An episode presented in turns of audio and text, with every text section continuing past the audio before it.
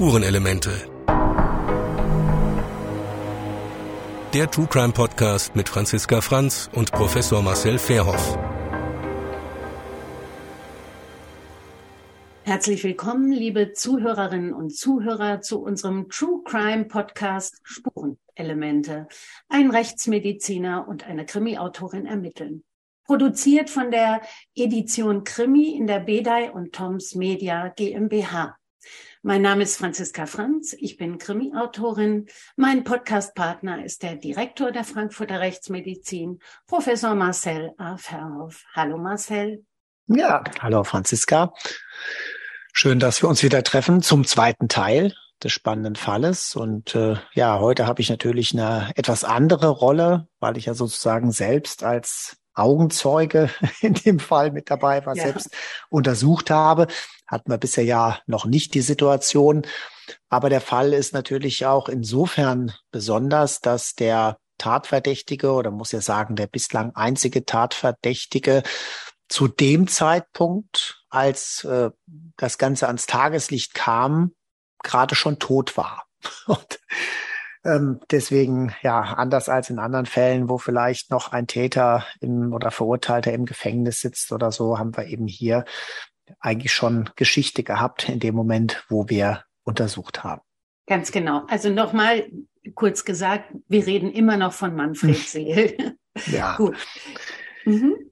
Ja, aus unserer Sicht war das also ein, ein sehr schöner, ein sehr schöner äh, Septembertag, 11. September, allerdings nicht 2002, sondern zwölf Jahre später, also 11. September 2014. Und da wurden uns ins Institut zwei Fässer geliefert. Ja, das hat man ja auch nicht so, ist nicht so alltäglich. Wir bekommen ja Särge oder die Berliner Kollegen haben einen Koffer bekommen, wo dann hinterher eine Leiche drin war. Aber hier in dem Fall waren es Fässer.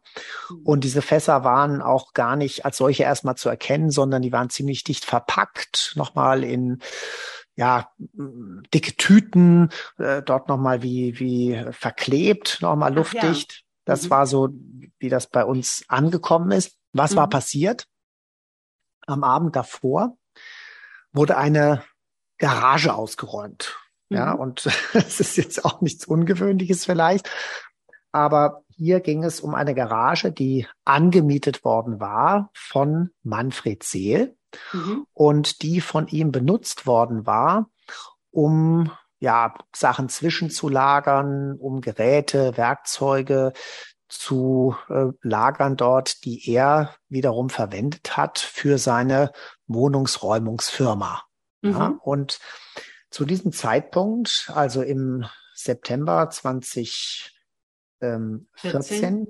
war der Manfred Seel schon tot. Der mhm. war nämlich äh, bereits verstorben äh, ein paar Tage vorher, also am 26.08.2014. Genau. Und war davor eine ganze Zeit lang krank gewesen. Also mhm. der war schon, der war schon schwer krank gewesen und äh, hat dann auch mit dem Versterben wohl gerechnet. Und die Tochter hatte wohl auch vorher schon versucht, äh, eben bisschen aufzuräumen und so weiter. Und dann hier nach dem Tod ging das äh, Ganze also dann weiter. Und dann ist sie auf diese Garage gekommen. Und in dieser Garage stand verschiedenes, ja, wie man dann erwarten würde, Gerümpel. Mhm. Eimer, Leiter und äh, Werkzeug, äh, Besen, was man sich so vorstellt, bis hin zum Schrubber und, und Reinigungsmittel und so weiter und dazwischen standen zwei Fässer. Und diese Fässer, ähm, ja, waren so blaue Fässer, die oben einen schwarzen Deckel haben und dann rundrum praktisch so einen, so einen Drahtring, wenn man so möchte, womit man dann diese Fässer quasi, ja, luftdicht verschließen kann. Und mhm. Bevor man es dann wegwirft, hat man wahrscheinlich da mal reingeschaut und hat festgestellt, oh, das ist aber komisch. Erstmal muss es wohl ziemlich gerochen haben, kommen wir später noch dazu. Ähm, aber gar nicht mal nach Leiche oder so, sondern nach ganz anderen Sachen. Mhm. Und man hat aber gesehen, das sind wohl offensichtlich menschliche Teile. Man hat zwar in einem Fässer zwei Beine erkannt, im anderen hat man Kopf erkannt, möglicherweise Rumpf und Man hat dann wohl direkt die Polizei gerufen und die dann entsprechend noch weiter gesucht haben, haben ansonsten außer diesen beiden Fässern nichts gefunden, was jetzt irgendwie auf ähm, ja Straftat, was auch immer hinweisen würde. Also das, was man eben bei so einer Wohnungsentrümpelungsfirma erwarten würde, was auch immer das sein mag. Aber ähm, diese beiden Fässer. Ja, und dann sind die am nächsten Morgen in diesem verpackten Zustand da zu uns ins Institut gekommen. Und äh, wer jetzt denkt, äh, wir waren natürlich neugierig, ist klar, wir machen jetzt gleich mal die Tüten auf und die Fässer, das ist dann heute nicht mehr oder auch 2014 war das eben schon nicht mehr so up-to-date, sondern was man heute macht als allererstes, möglichst spurenschonend äh, Befunde sichern. Das heißt, diese Fässer wurden dann in das CT gelegt. Ja, komische Vorstellung. Ja, aber, mein Gott, ja.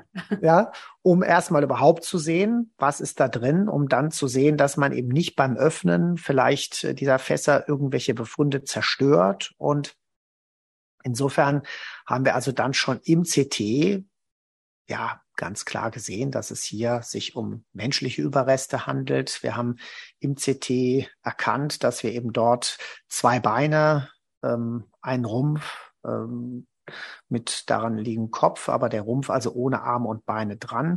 Und dass wir eben in dem einen fast zwei Beine und im anderen eben Arm und äh, den Rumpf hatten. Mhm. Und insofern, ja, war dann klar, dass wir eben an der Stelle ähm, mit einem Leichnam zu tun hatten, was wir vorher schon gedacht haben. Und wir haben auch noch etwas Komisches gesehen, das also ganz schwer zu interpretieren war. Einmal ist klar, das ist was Typisches, dass man natürlich auch so als, als Röntgenbild immer dann sieht an den Patienten. Es war ein sogenannter Marknagel. Ja, in der, im linken Schienbein. Das kriegt man also nach einem Schienbeinbruch. Aha. Wenn dieser Schienbeinbruch dann äh, verheilen soll und man kann auf dem Schienbein auch rumlaufen und so und dann kommt dieser Marknagel irgendwann nach einem halben Jahr oder einem Jahr kommt er dann raus. Manche ältere Menschen lassen den dann ewig drin, geht auch. Aber da kommt man eben relativ schnell wieder auf die Beine. Also die Person muss einen Schienbeinbruch gehabt haben. Mhm. Was noch auffiel, dass die Person keine Zähne hatte und mhm. äh, auch schon die Kiefer so aussahen, als ob da länger schon keine Zähne mehr waren. Ähm, und so ein bisschen, als ob da eine, eine Zahnprothese schon länger getragen worden war was dann mhm. erstmal ja von älteren Menschen sprechen würde. Mhm. Dann war zu sehen, dass die Arme und Beine an den Oberarm beziehungsweise Oberschenkelknochen gelenknah abgetrennt waren, mhm. glattrandig, am ehesten gesägt. Und äh, das war eigentlich das Eigenartigste. Es waren Nägel in dem Körper drin. Auch das war eben zu sehen. Und das hat man erstmal so gar nicht verstanden, was das, was da der Hintergrund sein sollte. Es waren also in der Brustregion links drei Nägel, in der Brustregion rechts ein Nagel, links am Beckenkamm ein Nagel, dann in der Schamregion, Schambeinregion drei weitere Nägel und nochmal am rechten Knie ein Nagel.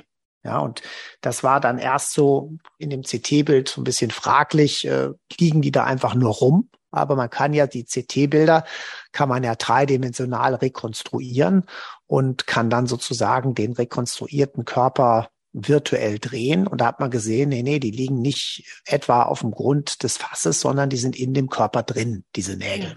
Ja, das war so schon so die, das so. Und da wussten wir also hier, äh, das ist schon, das wird schon ein sehr spezieller Fall werden. Ja. Mit diesen Bildern dann im Kopf und auch praktisch angezeigt an einem Monitor wurden dann die Fässer eröffnet und wir haben jetzt nicht etwa einfach den Deckel aufgemacht, ja, weil da könnten ja DNA-Spuren dran sein. Ne? Wer ja. also oben diese, diese Klemme dann betätigt oder so, der mhm. äh, weiß man nicht, ob er Handschuhe anhat oder nicht.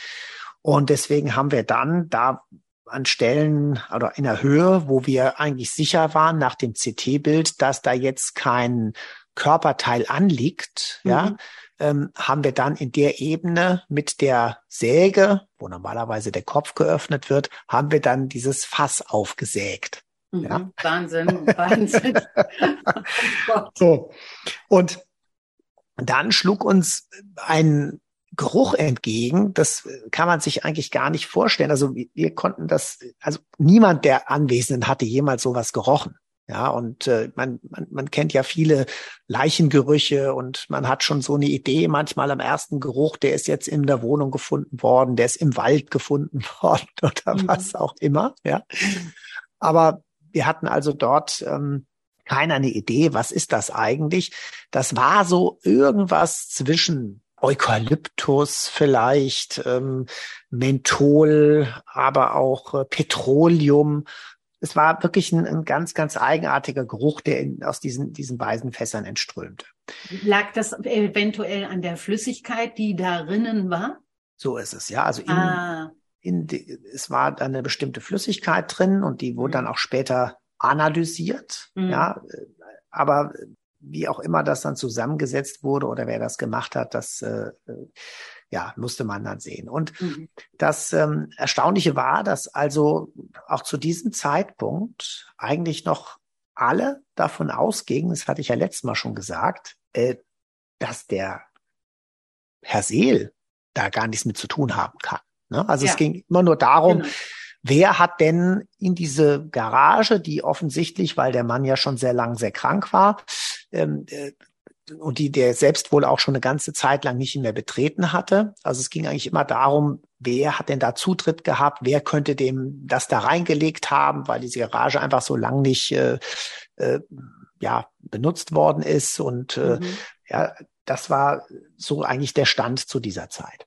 Wir haben dann die Obduktion durchgeführt, wenn man das so sagen kann. Also letztlich waren in einer Tonne waren also beide Beine und der rechte Arm und der anderen Tonne waren der Rumpf mit anhängendem Kopf. Mhm. Und ähm, dann das Einzige, was fehlte, war praktisch der linke Arm. Der mhm. ist auch nie aufgetaucht. Mhm.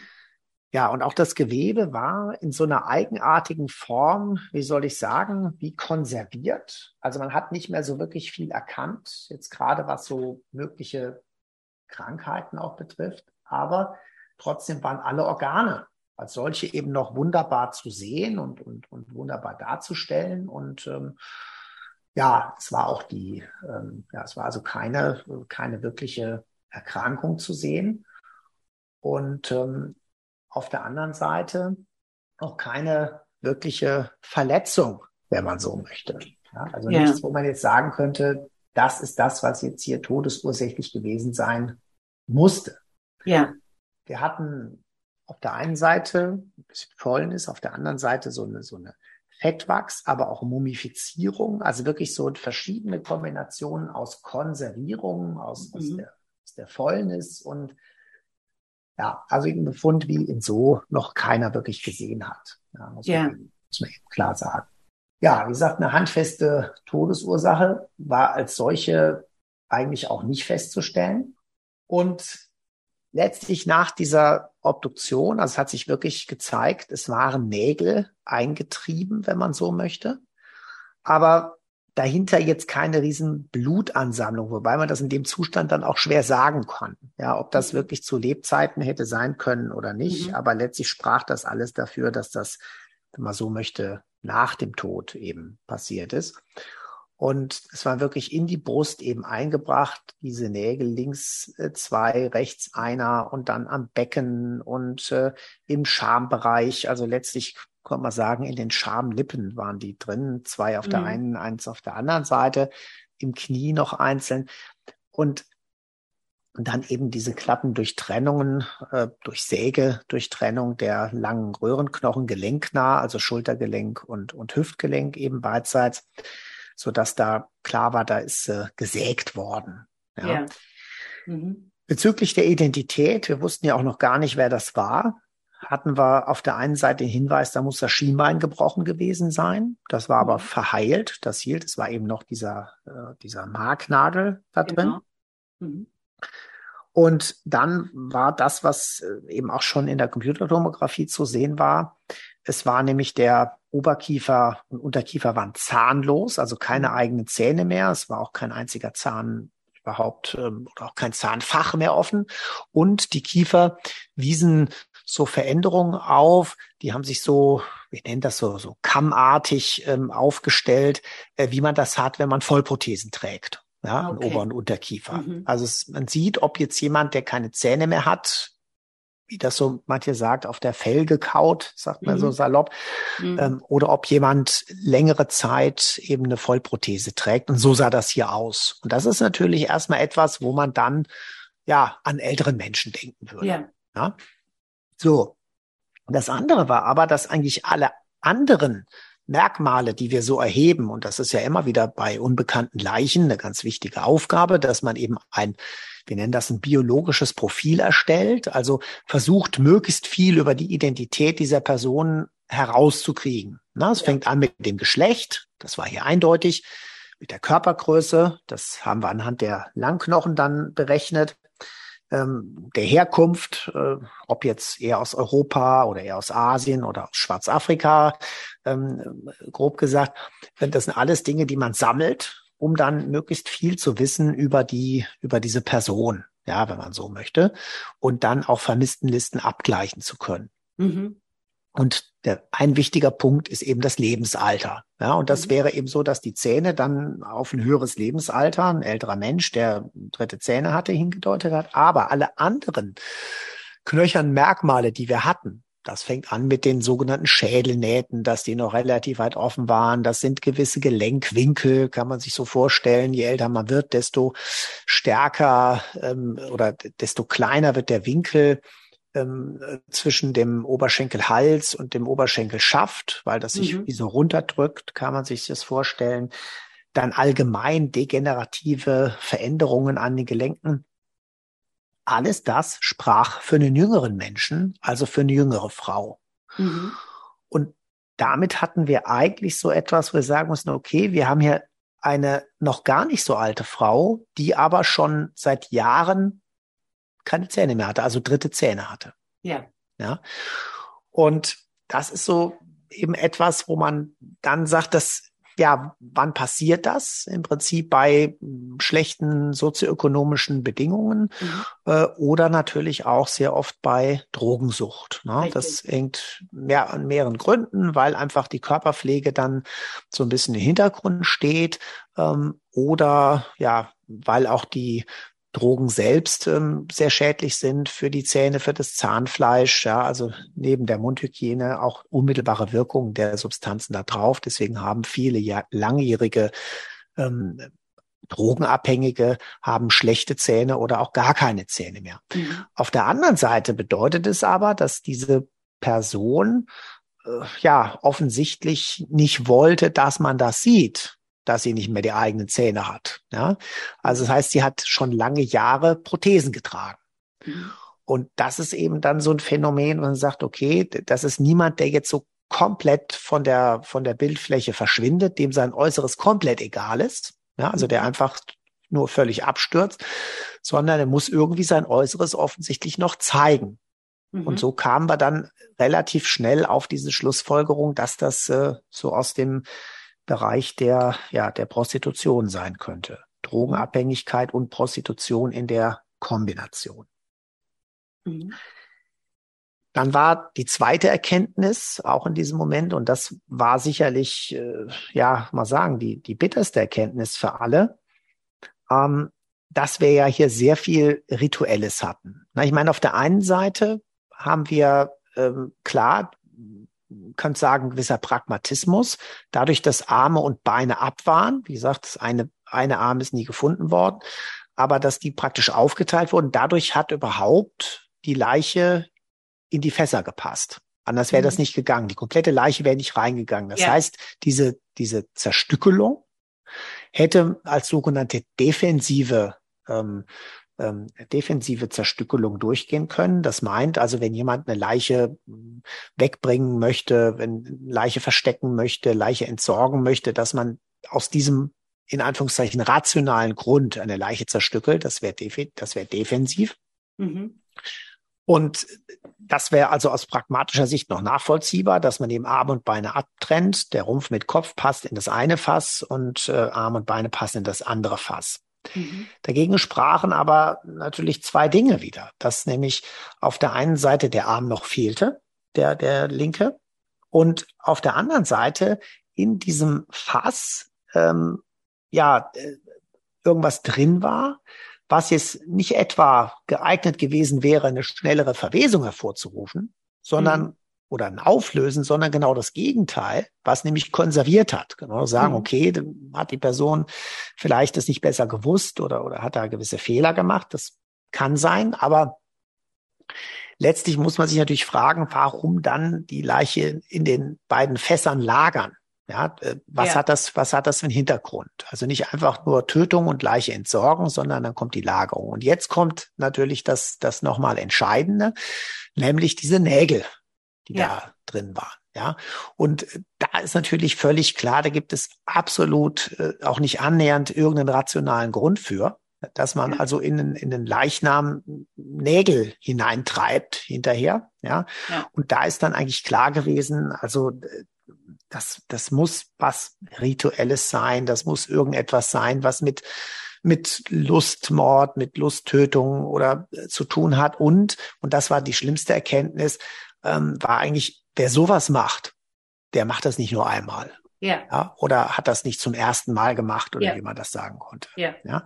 Mhm. Und insofern war das also wirklich, äh, ja, es gibt dann so Tage, wo man eigentlich morgens noch nicht äh, annähernd erwartet, was man dann abends weiß oder was man dann am, am Abend für Erkenntnisse hat. Ja, mhm. also praktisch zwei Fässer aus einer Garage kommen rein und abends weiß man also, man hat hier das Opfer eines Serienmörders ähm, gerade untersucht und ähm, das Opfer war eigentlich jetzt eine relativ junge Frau, ne, die 43 Jahre alt war. Eher so dem Kreis der Prostituierten zuzurechnen ist und ja, also zumindest nicht alt in dem Sinne, mhm. wie man erwarten würde, jemand keine Zähne mehr und so weiter. Ja. Mhm.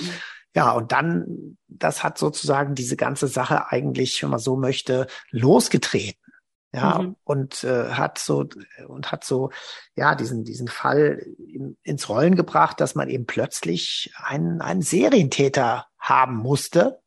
Natürlich völlig äh, ja fraglich, wer ist der Serientäter?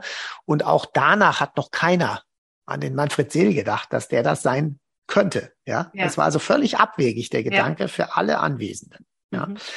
Es ist also ganz, äh, ganz erstaunlich, ne? was da eben so alles drin war. In den, es war also interessanterweise in dieser, in dieser Masse, in dieser Flüssigkeit da drin, war also Koffein und Nikotin. Ja, das könnte also von der Verstorbenen praktisch gewesen sein. Und dann waren aber ganz interessante Sachen drin. Da war nämlich ähm, Alpha-Pinen, Beta-Myken, 3-Karen, Limonen. Ja, das sind eben so ätherische Zusätze, die zum Beispiel eben aus äh, Pinienholz gewonnen werden können. Limonenanteile waren dabei.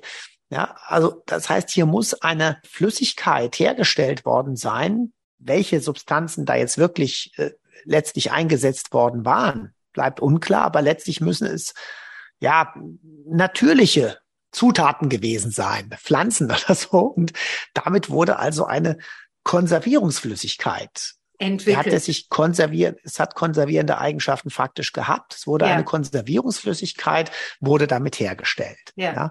Und das zeigt natürlich, dass es ja gerade nicht, also wenn das jetzt nicht völlig zufällig passiert ist, aber mhm. da wird man auf ganz andere Gedanken kommen, ja, mit Säuren arbeiten oder so vielleicht, ne, wenn man auf die Idee kommt, klar, da könnte es Fass äh, nicht dicht halten oder so, aber wenn man auf die Idee kommt, jetzt den, den Leichnam in den Fässern aufzulösen, aber ja. das war offensichtlich nicht das Ziel, ja, sondern mhm. das Ziel war, den Leichnam zu konservieren. Ja, und ja. das ist natürlich das, was hier die Sache auch nochmal gefährlicher gemacht hat, wenn man so möchte, als man dieses Ergebnis dann kannte. Ja, man weiß ja auch, ähm, dass bei allen Leichen, die man mit ihm in Verbindung bringt, irgendwelche Körperteile gefehlt haben. Das heißt, er hat ja vermutlich wenn er es denn war, Trophäen gesammelt. Und ich meine, das ist ja dann auch eine Trophäe, wenn, äh, wenn sie in einem Fass konserviert wurde. Da wusste er, sie ist noch da. Ja, sehr mehr als eine Trophäe. Ja. ja sehr die ganze Leiche. Deswegen, ja, sozusagen. Die, die, Trophäensammlung ist ja bekannt, aber ich meine, mhm. die Leiche ist ja selbstverständlich auch was hochgefährliches. Die Trophäe auch, wenn die gefunden wird, aber die Leiche natürlich noch mehr, weil ja dann der Kontakt äh, herkommt. Ne? Mhm. Und jetzt äh, kann man natürlich nur mutmaßen, ja, ähm, also klar, man geht davon aus, dass dann äh, sie sein letztes Opfer war. Ne? Jetzt kann mhm. man nur mutmaßen, ob äh, praktisch das Werk aus seiner Sicht nicht vollendet war. Also ob er einfach das äh, aus körperlichen Gründen nicht mehr ja. geschafft hat, das zu tun, was er eigentlich noch wollte. Ja. Mhm. Aber bei den, bei den anderen Opfern oder vermeintlichen Opfern, äh, ja, das kann man, das kann man weiter, das kann man weiter spekulieren. Ich will sagen, dass die Leichen gefunden worden.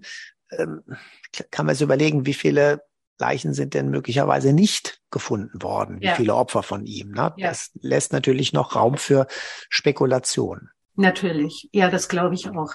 Ich hätte auch gemutmaßt, dass er vielleicht auch einfach nicht mehr die Kraft hatte und dachte, ach, ich sterbe sowieso, äh, dann ist mir egal. Mit anderen Worten, nach mir die Sintflut, ja, also dann ähm, finden sie die halt irgendwann, ja. Das könnte ja theoretisch auch äh, gewesen sein. Oder dass er diesen ganzen Leichnam brauchte, um, um zu sagen, ja, das war jetzt mein bestes und letztes und Meisterstück. Also das weiß man natürlich nicht. Aber ähm, ich weiß nur, dass ähm, die Ermittler zum Teil auch vermutet haben, dass es durchaus sein konnte, dass Körperteile verschwanden, äh, dass das auf Kannibalismus hindeuten konnte. Also das wurde, äh, das habe ich mehrfach in, ähm, in meinen Recherchen gelesen von Ermittlersicht sozusagen. Mhm, okay. Ja, ich weiß nicht, wie das bei den, bei den anderen dann war oder ob das so nachvollziehbar war, aber klar, eine Vorstellung, dass jetzt hier ein Teil davon gegessen wurde oder so, pff, ja. Mhm. Aber zumindest in der Form jetzt hier war das dann nicht mehr essbar und ich, soweit ich weiß, wurde auch gesucht nach einer Kühl, Kühl, wie heißt Tiefkühlschränke oder so. Da ist aber nichts gefunden worden.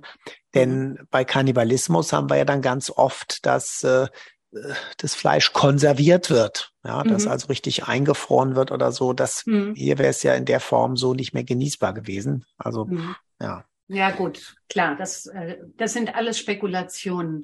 Aber man hat ja letzten Endes tatsächlich diesen Leichnam ähm, identifizieren können, ich glaube, anhand von Fingerabdrücken, oder?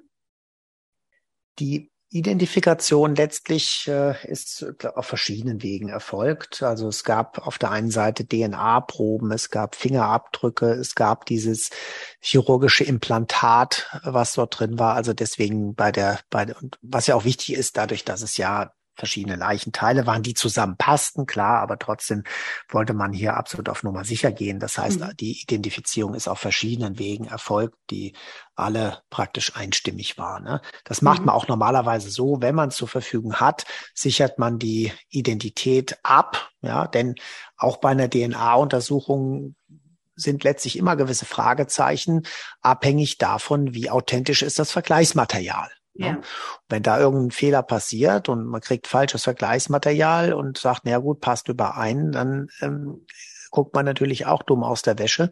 Deswegen in Fällen macht man das immer so, dass man eigentlich alles nimmt, was zur Verfügung steht. Äh, zum Beispiel, was ja auch immer sehr gut ist, äh, sind, ist das Zahnschema, was mhm. jetzt aber nicht besonders aussagekräftig war. Allerdings äh, war das dann auch bestätigt worden. Es gab auch einen Zahnarzt, der gesagt hat, dass sie keine Zähne mehr hatte. Ja, also ja. das zumindest. Und auch für das jüngere Alter ist das natürlich schon etwas, was heutzutage äh, eine Seltenheit ist, glücklicherweise und äh, deswegen auch ein weiteres Merkmal, das klar dahin, darauf hingedeutet hat. Ja, ja, und man hat ja dann auch später festgestellt, dass sie tatsächlich drogenabhängig war. Das ist äh, später dann auch, genau, das ist später mhm. dann auch rausgekommen. Ähm, wenngleich eben in diesem, in diesem Sud und, und in dem, in dem Material äh, dann eben nichts weiter von Substanzen gefunden wurde. Ja, also wie gesagt, das Einzige, was äh, noch gut nachweisbar waren, waren eben das ähm, Koffein, das Nikotin, das sie wohl aufgenommen hatte. Aber tatsächlich andere Drogen waren in dem Gewebe, in der Flüssigkeit, das Ganze wird ja dann so eine Masse, wenn man so möchte, und auch in den Haaren ähm, waren sie nicht nachweisbar. Ah, okay. Sag mal, und alle anderen Leichen, die ihm mehr oder weniger zugeordnet wurden, hattet ihr die auch? Habt ihr die auch untersucht oder einige davon? Genau, das waren große. Und das kam dann eben später, das war dann im, im Nachgang die, äh, die Ermittlungen, dass wir also dann mit äh, verschiedenen äh, Fällen sozusagen konfrontiert wurden und immer der Anfrage, könnte das sein, das? Ja, mhm. das war so, das war so eine Aufgabe. Aber mhm. da werden wir, glaube ich, beim nächsten Mal nochmal in diese Richtung kommen. Ähm, ja, also deswegen war doch dieser Septembertag war doch äh, sehr denkwürdig. Der 11. September, nochmal der 11. September. Und danach war eigentlich nichts mehr so, wie es vorher war. Ja. Und äh, letztlich hat es ja dann auch dazu geführt, und das war ja die zweite Kuriosität in diesem Fall, dass auch noch der Leichnam von Manfred Seel exhumiert wurde. Ja, das war ja dann äh, absolute Besonderheit. Ähm, und das Ganze fand dann im Dezember statt. Was war mhm. in der Zwischenzeit passiert? In der Zwischenzeit hatte man, das haben wir letztes Mal ja auch angedeutet, weiter gesucht in der Wohnung und irgendwann äh, haben dann auch die größten Optimisten das nicht mehr von sich gewiesen, dass eben der Manfred Seel selbst damit was zu tun hatte mit der Sache. Spätestens dann, als sie entsprechendes äh, Material auf Festplatten, aber insbesondere auch auf analoge Material, also auf ähm, Videokassetten gefunden haben und auch äh, Camcorder aus den 80er Jahren, wo dann irgendwann klar war, äh, Mensch, der hat wohl da selbst Aufnahmen gemacht, ja, mhm. und äh, einige dieser Videos äh, könnten von ihm selbst stammen. Das hat wieder dazu geführt, man hat also auf diesen Videos hat man außer den Frauen, die gequält, misshandelt etc. wurden, hat man eigentlich niemanden wirklich erkannt. Allerdings gab es immer wieder mal Situationen, wo, ähm, ja, ich sag's mal, Körperteile, Hände, Füße, andere Körperteile von männlichen Personen irgendwo in den Bildrand gekommen sind. Mhm. Ja, teilweise, weil jemand selbst gefilmt hat und dann von sich ein Fuß oder äh, so und eben auch unbekleidete Körperteile mhm. damit drin waren. Mhm. Und dann war eben so die Idee, dass man an dem Leichnam vielleicht Identitätsmerkmale findet. Ich sage jetzt mal so Beispiele, Leberflecken an bestimmter Stelle, die auf dem Video auffallen. Ja, und dann die Frage, findet man oder kann man den an dem Leichnam oder an dem Leichnam äh, noch äh, verifizieren. Ja. ja. Und äh, klar, da muss man sich ein bisschen beeilen. Wir waren jetzt nicht den Sommer über, insofern war das jetzt, äh, sagen wir so, es, geht vom Erhaltungszustand schlechter, aber es ist natürlich nicht die ideale Situation. Also ja. Wir hatten dann immerhin einen zeitlichen Abstand äh, zwischen Tod und Exhumierung von etwa dreieinhalb Monaten. Und dementsprechend war natürlich der Leichnam auch erhalten nach dreieinhalb Monaten im Erdgrab. Und ja, es gab vorher so ein paar, ich sage es mal, ähm, besondere Einstellungen, Bilder, die herausgearbeitet waren, wo man eben schauen wollte, ähm, kann man diese Merkmale, wie gesagt, sowas wie Leberflecken, Narben und dergleichen, was so erkennbar war auf den Bildern, kann man die am Leichnam nachvollziehen. Mhm. Das war so die Idee. Zusätzlich, klar, wollte man auch für weitere Beweismittel die Fingerabdrücke von dem Leichnam sichern. Und man wollte auch noch DNA-Proben gewinnen, was dann in Anführungszeichen die leichteste Übung an der, an der Sache ist. Ja. Aber man, es hat nicht ähm, wirklich zu was geführt oder wie war das, ähm, diese mhm. Exhumierung? Äh, naja, also man hat auf jeden Fall Vergleichs-DNA gewonnen. Und das mhm. war ja auch wichtig für die weiteren Untersuchungen und Vergleichs-DNA, die ja auch ganz sicher authentisch ist. Klar mhm. hätte man auch jetzt über die Tochter gehen können und dann, aber da wird's immer schwieriger, ja, weil mhm. man hat ja dann doch nur einen gewissen Anteil an Übereinstimmungen der Merkmale zwischen Eltern und ihren Kindern. Und dann ist das mhm. immer mit der Rückrechnung schwierig, gerade wenn wir sogenannte Mischspuren haben, also DNA von mehreren Personen irgendwo dran. Und wenn man dann eben nicht das, das reine Profil von der Person hat, sondern nur das eines Abkömmlings, ja, dann äh, wird es von der Berechnung oftmals sehr schwierig und dann kann man fast gar keine Aussagen mehr treffen. Deswegen ist es so wichtig, authentisch das Material von der Person zu haben. Das ist also hier gelungen. Und auch die Fingerabdrücke konnte man gewinnen. Da macht man eben so eine Technik, dass man äh, praktisch äh, das Gewebe, so wie es ist, wieder immer wieder Flüssigkeit reinspritzt. Also es gibt ja bei den, bei den Leichen, die sehr feucht sind, ähm, dass man die Oberhaut wie so ein Handschuh abschiebt und dann entweder diese Oberhaut, wenn die noch gut erhalten ist, äh, der Untersucher auf einen eigenen Handschuh stülpt und Fingerabdrücke damit gewinnt oder dass man mit den Papillarleisten, die unter der abgeschobenen Oberhaut ähm, äh, liegt, dass man damit die Fingerabdrücke macht. Mhm. Bei den Leichen im Erdgrab, war es auch hier der Fall. Da haben wir eher das Problem, dass die äh, Fingerbeeren mumifizieren. Das heißt, mhm. wenn man da nichts machen würde und draufgehen, dann hätte man irgendwie so ein, so ein geriffeltes, eher längs geriffeltes Muster, aber keine Fingerabdrücke. Mhm. Und da gibt es eben ganz schöne Techniken, dass man äh, ja mit einer, mit einer Flüssigkeit, die man über die Blutgefäße in Richtung Hand einspritzt, das Gewebe wieder leicht aufquillen lässt, dass es seine alte Form wieder hat. Und damit ja. kann man ganz gut Fingerabdrücke gewinnen. Ja. Mhm.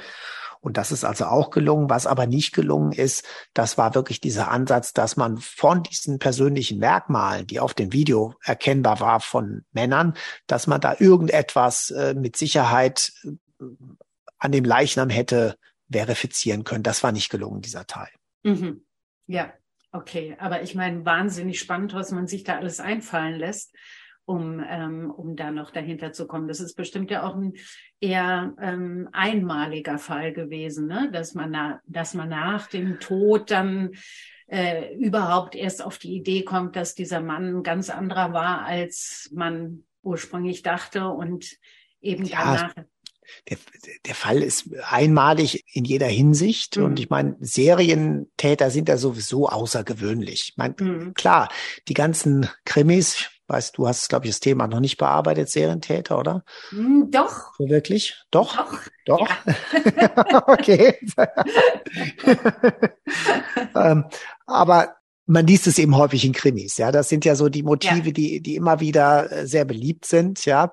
Ähm, genauso wie gespaltene Persönlichkeiten. Und ähm, in der Realität kommt das aber viel, viel, viel seltener vor, als man das in Krimis liest. Mhm. Ja, das wollte ich damit sagen. Also es mhm. ist eine, eine Rarität, ja. Und ich sage mal, dass man jetzt als, als Rechtsmediziner, wenn man irgendwie 30 bis 40 Jahre im Beruf ist, dann wird man so statistisch gesehen äh, vielleicht mit einem Serientäter zu tun haben. Ja, also mhm. so, so selten ist das eigentlich. Mhm.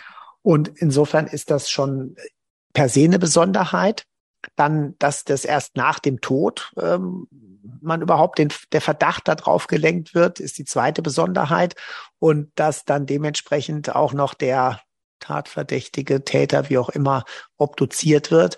Ja, äh, das ist dann auch nochmal speziell. Das gibt's in mhm. Fällen klar, wo dann ein, ein Täter, äh, Tatverdächtiger sich im Gefängnis erhängt oder so, aber dass der exhumiert wird, äh, um da noch etwas wiederzufinden, genau, was genau. ja ja und über über Fotos vorher, also das ist wirklich, das ist natürlich auf die Idee muss man erstmal kommen, Hut ab, also was man da alles macht, das ist ja wirklich toll. Übrigens war mein erster Krimi der eines Serienkillers. Ah, also ah, okay. du siehst, ich okay. habe das gleich anders angegangen, weil ich wahrscheinlich dachte, das gibt es häufiger.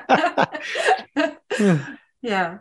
ja, ja, das ist ja, das war ja natürlich wieder mal ein ein sehr sehr aufschlussreicher Podcast heute. Also ich glaube, den müssen unsere Zuhörerinnen und Zuhörer erstmal ordentlich verdauen. Übrigens keine Sorge, ich habe nämlich festgestellt, aufgrund der blauen Fässer, man sieht sie oft in Schrebergärten. Ich bin neulich durch eine Schrebergartenanlage gegangen, da habe ich sie ja. gleich mehrfach gesehen. Also keine Sorge, da sind mit Sicherheit keine Leichenteile drin. Ja, das sind dann so die, die Assoziationen manchmal. Ne? Mhm. Bei den Fässern ging mir das nicht so, aber wir hatten irgendwann vor einigen Jahren äh, da war ich noch in Gießen, hatten wir irgendwie mehrere Fälle, äh, wo manchmal gibt es so Häufung. Ja, das ist so eine ganz eigenartige Gesetze sind das. Es gibt so äh, Fälle, die hat man in seinem ganzen Berufsleben zweimal und die treten dann innerhalb von 14 Tagen auf oder so. Ne? Mhm. Aber hier waren eben insgesamt drei Fälle innerhalb eines äh, Frühjahrs und Frühsommers, wo tote Kinder, Babys in Kühltaschen waren. Ja. Und danach habe ich irgendwie, ich weiß es auch nicht, immer wenn ich irgendeine Kühltasche irgendwo hab stehen sehen, sei es ähm, in irgendeinem Park oder bei irgendeinem Aufzug habe ich irgendwie immer gedacht, da muss ein totes Baby drin sein. Ne? Also das ist, das ist schon echt verrückt. Also deswegen die blauen Fässer, da habe ich dann zum Glück kein Problem mit gehabt. Vielleicht aber auch, weil ich die Fässer als solche ja nie so echt vor mir hab stehen sehen. Ne? Die waren ja da so mhm. eingepackt und dann haben wir diesen Schnitt angesetzt. Also das haben wir gar nicht so als Fass behandelt. Ich weiß nicht mehr. Vielleicht. Aber die, die, in den Schrebergarten siehst, sind das dann so Fässer für, für Regenwasser auffangen? Ja. Mhm. Okay. Ich glaube schon. Die sind aber auch verschraubt. Also die sind alle luftdicht verschraubt, ne? Okay. Na, wahrscheinlich, damit dann da keine, keine Mückenlarven oder sowas rangehen. Ja, ja. Aber, ich, aber ich denke, das ist schon so ein Modell und wie gesagt, solche, solche oder derartige Fässer habe ich auch schon häufig gesehen. Mhm. Und ich denke, die kriegt man auch im Baumarkt oder so zu kaufen. Mhm. Das dürfte kein Problem sein. Ja, ja. Also ich wollte nur noch mal sagen, es muss nicht immer was Schlimmes drin sein. Übrigens, eine Sache muss ich da noch anmerken. Ich habe mir nämlich selber, ich habe mir ein Eigentor geschossen in meinem neuesten Krimi. Der spielt tatsächlich beinahe direkt hinter meinem Haus. Da gibt es nämlich einen kleinen Park. Mhm. Und das hat zur Folge, dass ich da abends nicht mehr entlang gehen kann. okay. Man ja, macht auch da Fehler. ja, ähm, ich glaube, wir sind am Ende angekommen dieses Podcasts und ähm, das nächste Mal wird es mit Sicherheit wieder richtig spannend, wenn wir heute in 14 Tagen noch einmal über diesen Fall sprechen schalten Sie wieder ein. Es lohnt sich ganz sicher. Bis Und dahin. Dann werden wir hoffentlich das Ganze rund kriegen, oder? Hm, das wäre doch schön. also, Gut. alles Gute und tschüss. Bis dann. Tschüss.